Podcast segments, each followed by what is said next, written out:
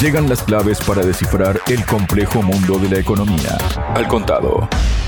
El aumento de los precios mundiales del diésel, que han alcanzado su nivel máximo en casi tres meses en medio de los problemas con el transporte de hidrocarburos a través del Mar Rojo, amenaza con poner a prueba la resistencia de las economías de la Unión Europea, según el periódico Financial Times. Para hablar sobre este tema y todo lo que implica, estoy precisamente hoy junto al director del Centro de Investigaciones de Política y Economía, CIEPE, Walter Formento. Walter, bienvenido a Radio Sputnik. ¿Cómo estás? Gracias, Javier, por la invitación a dialogar y estoy muy bien preocupado por lo que sucede en el mundo y, particularmente en la región. Me imagino, Walter. Entrando en el tema, Walter, ya la tendencia alcista de los precios no refleja la preocupación de los comerciantes ante la vulnerabilidad de las vías de tránsito desde Asia a Europa, que es lo que hablamos siempre, ¿no? Preocupa más ese trayecto, el de Asia a Europa y no viceversa, ¿no? Porque es más lo que Asia le provee eh, a Europa en todo caso que al revés y bueno, afectadas además por los ataques, como ya bien sabemos, de los hutíes eh, de Yemen, que lo que reclaman es que, o reclamaban al principio, ¿no? Que los buques con bandera de Israel o con destino a puertos de Israel no pasaran, pero ahora a ese objetivo se sumaron los objetivos de los buques de Reino Unido y de Estados Unidos por haber entrado en estas operaciones en el Mar Rojo, ¿no? La cosa es que los futuros del gasóleo, que son la referencia mundial para los precios de diésel, se han disparado un 15% en poco más de un mes hasta alcanzar los 845 dólares por tonelada, según constata el periódico que mencionábamos, ¿no? El periódico británico Financial Times. ¿Qué representa todo esto, Walter? Bueno, el aumento de los precios del diésel, del diésel oil, que normalmente es un combustible que se usa para calefaccionar calderas o la vida cotidiana de las personas cuando no hay gas natural, el aumento de su precio tiene una principal razón que es la situación del cierre del Mar Rojo como vía de tránsito de los cargueros comerciales. Y esto tiene que ver particularmente con la guerra que Israel, respaldado por la OTAN, llevó adelante en Gaza contra Palestina y contra todo el mundo árabe y persa, es decir, tanto Arabia Saudita, Emiratos Árabes Unidos como Irán, es decir, que son de alguna manera los objetivos más profundos que tiene Israel, que forma parte del esquema de guerra de la OTAN en la región, bueno, todo eso impacta en el Mar Rojo, frenando el tránsito normal de los supercargueros de transporte de mercancía, y bienes y servicios, obligándolos a hacer un recorrido de 11 a 18 días más largo. Todo eso impacta en el precio de los combustibles que se usan en la Unión Europea para calefaccionar las casas de las personas de la población, pero también como combustibles de uso industrial. Por lo tanto, esto impacta directamente y se suma a los impactos que tienen que ver con reducir las capacidades industriales de seguir teniendo las industrias en pie en toda la Unión Europea. Ahí está, Walter, y a propósito de la Unión Europea, ¿no? Desde que en 2022 entraran en vigor las sanciones occidentales al petróleo y los productos derivados rusos,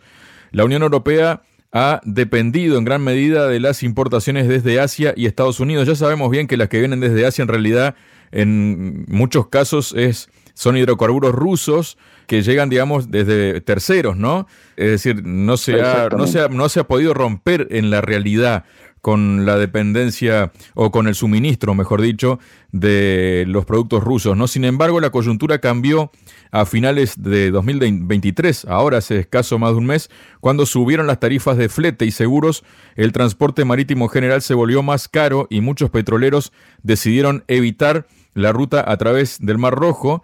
Expertos consultados por el Financial Times añaden un factor más de cambio el cierre por mantenimiento de varias refinerías en Estados Unidos que reducirá los suministros a través del Atlántico e impulsará el alza de precios minoristas y de futuros, según advierten los expertos. Bueno, el amigo de Europa, Estados Unidos, primero eh, ha roto todo tipo de contacto ¿no? entre Europa y Rusia respecto a los hidrocarburos para asegurarse reventó los gasoductos Nord Stream y ahora lo que hace es prácticamente que empezar una asfixia, ¿no? Bueno, Javier, la revaluación de las exportaciones del gas natural del GNL, de petróleo, a la Unión Europea, es decir, la decisión de Biden es una amenaza clara de Estados Unidos a la Unión Europea, es decir, un nuevo golpe de los actores globalistas de poder contra la Unión Europea con el objetivo que ya venimos observando de querer subordinar a la Unión Europea y particularmente a Alemania, Francia e Italia a su estrategia de confrontación con Rusia, digamos, para que estos actores respalden en profundidad lo que está sucediendo en Ucrania pero ahora con mayores pertrechos e involucrándose de una manera más profunda, que me parece que es lo que habría que realizar, es una vinculación en lo que tiene que ver con esta caída en las exportaciones de gas licuado, gas natural licuado a la Unión Europea y lo que impacta negativamente en la Unión Europea y genera una profundización de la crisis que ya existe en la Unión Europea, me imagino que e impactando con desesperación en la población común, pero también en las industrias que empiezan a ser afectadas y por lo tanto corren el riesgo de parálisis justo en el invierno. Claro, y digamos que para explicar un poco más toda esta situación, según la analista de la consultoría londinense Energy Aspects, Natalia Lozada, dijo que esta situación que le presenta a Estados Unidos ahora de este mantenimiento de varias refinerías que está haciendo y que hace que los suministros se acorten, hará que Europa dependa más de los barriles del este del canal de Suez, de ahí que las interrupciones en el transporte marítimo en el Mar Rojo tendrán un efecto enorme. Y a esto hay que sumarle, Walter, el replanteamiento de las exportaciones de gas natural licuado precisamente que anunció hace unos días la administración del presidente de Estados Unidos, Joe Biden, que desafía al sector energético de la Unión Europea. Según los analistas, esta revaluación condicionada por la agenda climática amenaza con paralizar los planes del bloque para cubrir la demanda de energía en medio de las restricciones de suministros gasísticos desde Rusia y agravada, como ya mencionábamos, por las sanciones occidentales, ¿no? ¿Se ha metido Europa con sus decisiones en una suerte de ratonera, Walter? Sí, todo parece indicar que la Unión Europea está quedando en una situación de debilidad estructural respecto de los grandes proveedores globales o norteamericanos respecto del apoyo y el fortalecimiento de las capacidades de la Unión Europea. Me parece que esto tiene que ver con incrementar las condiciones de debilidad, de las condiciones de vida cotidianas del pueblo de la Unión Europea para de esta manera generar una crisis en profundidad al interior de la Unión Europea de tal manera que fuerce a sus liderazgos de modo que la Unión Europea se comprometa cada vez más con los distintos frentes de conflicto que tiene la OTAN que tiene Davos con no solamente con Rusia, sino también con el Oriente Medio y con China desde Taiwán. Me parece que esto parece dar cuenta de una estrategia específica de los grandes actores del poder económico global que tiende a una asfixia para condicionar los grados de libertad de la Unión Europea, particularmente Alemania, Francia Italia, a la hora de lograr definitivamente que se involucren de manera estructural en los distintos conflictos que la OTAN ha desplegado contra Rusia, contra China y contra Palestina, todo el Medio Oriente. Walter, también en este sentido hay mucha preocupación en Europa, ¿no? Como decíamos, porque la Asociación Comercial Eurogas enfatiza que el aumento de las importaciones de gas de la Unión Europea desde Estados Unidos en su momento contribuyó a la estabilización de los costes energéticos para los consumidores tras un prolongado periodo de precios récord debido a la reducción de los suministros procedentes desde Rusia. Como decíamos, en este sentido, Eurogas hace hincapié en el papel crucial que desempeñan las entregas de GNL de Washington para la seguridad energética debido al posible déficit causado por la inestabilidad geopolítica. Dice la publicación de la asociación, por lo tanto, instamos a la administración estadounidense a evitar una prohibición o una limitación innecesaria de nuevas exportaciones de GNL a Europa, además de garantizar la entrega de cargamentos a clientes europeos a través de contratos de largo plazo ya acordados. Esto es una desesperación, están rogando, implorando a Estados Unidos, los tiene Estados Unidos donde quiere de rodillas. Bueno, me parece que esta crisis guarda la relación con que los sectores norteamericanos vinculados a la OTAN, que tienen detrás a la gran empresa Chevron, están manipulando este escenario para condicionar a la Unión Europea de tal manera que la Unión Europea se sienta orientada definitivamente a ser parte de los planes que la OTAN, Davos, tienen para la región, que es que la Unión Europea se haga cargo de manera estructural del conflicto contra Rusia, contra China, contra Palestina, algo que la Unión Europea resiste de entrar en ese pantano. Bueno, esta es la decisión que tiene la OTAN y que de alguna manera instrumenta Chevron y los grandes sectores financieros globales, que son los que controlan lo que se llama el régimen de exportaciones de GNL desde Estados Unidos a la Unión Europea. Y me parece, Javier, que coincide la decisión de los actores que controlan la producción de GNL en Estados Unidos con este escenario donde empieza, no solamente empieza a escasear el GNL que está a disposición para Europa, sino que se encarece. Son dos elementos. Me parece que acá estamos observando la instrumentación del control de GNL por parte de esta región norte de Estados Unidos controlada por la Chevron y el faltante, el encarecimiento, los problemas de existencias en tiempo y forma para que la Unión Europea siga contando con un flujo normal de suministros, particularmente en invierno. Claro, y luego a propósito de esto hay ciertos puntos, ¿no? que por ahí ayudan a enmarcar y a entender un poco más esta situación, Walter, como por ejemplo que Estados Unidos fue el mayor exportador de gas natural licuado en 2023, superando a Qatar y Australia en exportaciones de hidrocarburo. Las exportaciones estadounidenses aumentaron tras la caída en los flujos del gas por gasoducto desde Rusia, que hasta 2022 era el principal proveedor de hidrocarburos para la Unión Europea. Pese al impulso de las autoridades comunitarias para deshacerse de la energía rusa, la realidad es que la Unión Europea incrementó en 2023 las importaciones de GNL ruso. El pasado noviembre, en este sentido, el periódico Financial Times precisamente puso al descubierto que la Unión Europea revende a otras regiones del mundo más de una quinta parte del GNL que importa desde Rusia por debajo de la mesa, ¿no? Y ese mismo mes, un estudio elaborado por el profesor Robert Howard de la Universidad de Cornell de Estados Unidos reveló que el GNL, particularmente el producido por Estados Unidos, resulta ser más dañino para el medio ambiente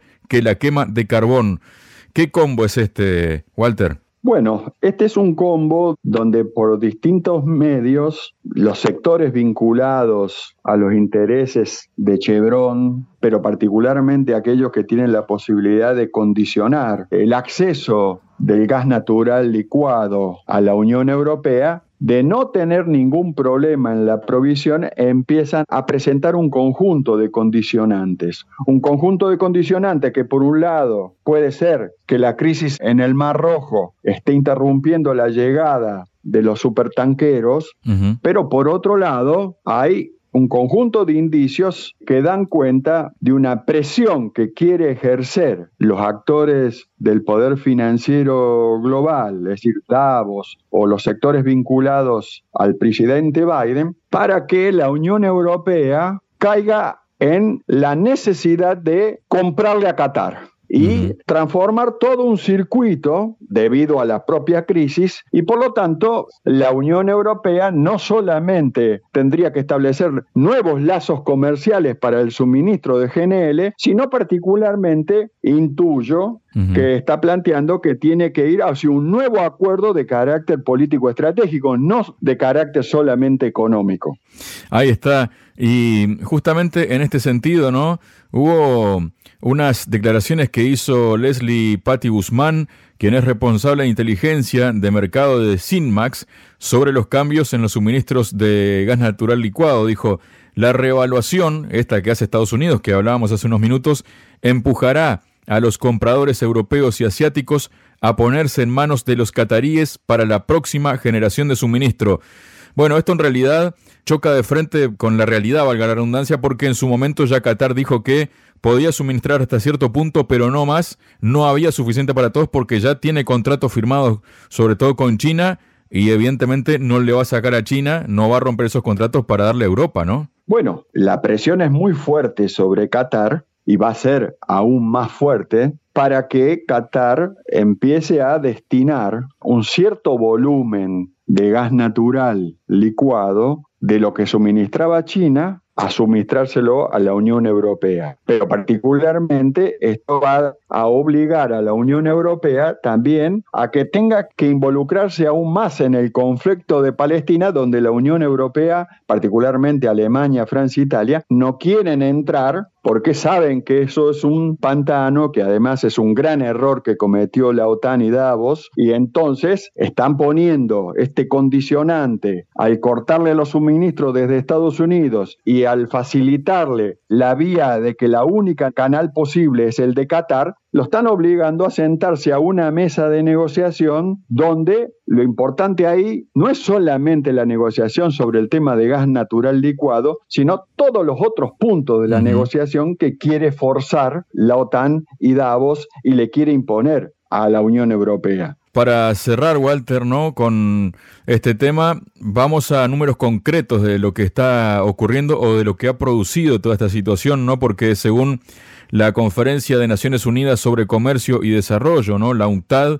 el transporte de mercancías a través del canal de Suez se ha desplomado un 45% en los últimos dos meses desde que comenzaron los ataques de los hutíes, ¿no? ¿Qué panorama dibuja esto, Walter? Bueno, en realidad la caída del 45% del transporte en el canal de Suez, que guarda relación con el conflicto en Palestina, que ninguna duda se extiende a la zona de ingreso en el canal de Suez, donde tienen acción los hutíes y que han logrado complicar el normal tránsito de los supercargueros y de los supertanqueros, es de alguna manera el punto que termina de construir el estrangulamiento del suministro de un conjunto de bienes y servicios de mercancías de uso central para la economía de la Unión Europea que termina digamos, golpeando y creando estas condiciones que estamos comentando. Es cierto que por un lado, en términos económicos, ha encarecido los costos de producir en Europa, particularmente en la Unión Europea, pero por otro lado está estrangulando la economía de la Unión Europea tal cual la conocemos y forzando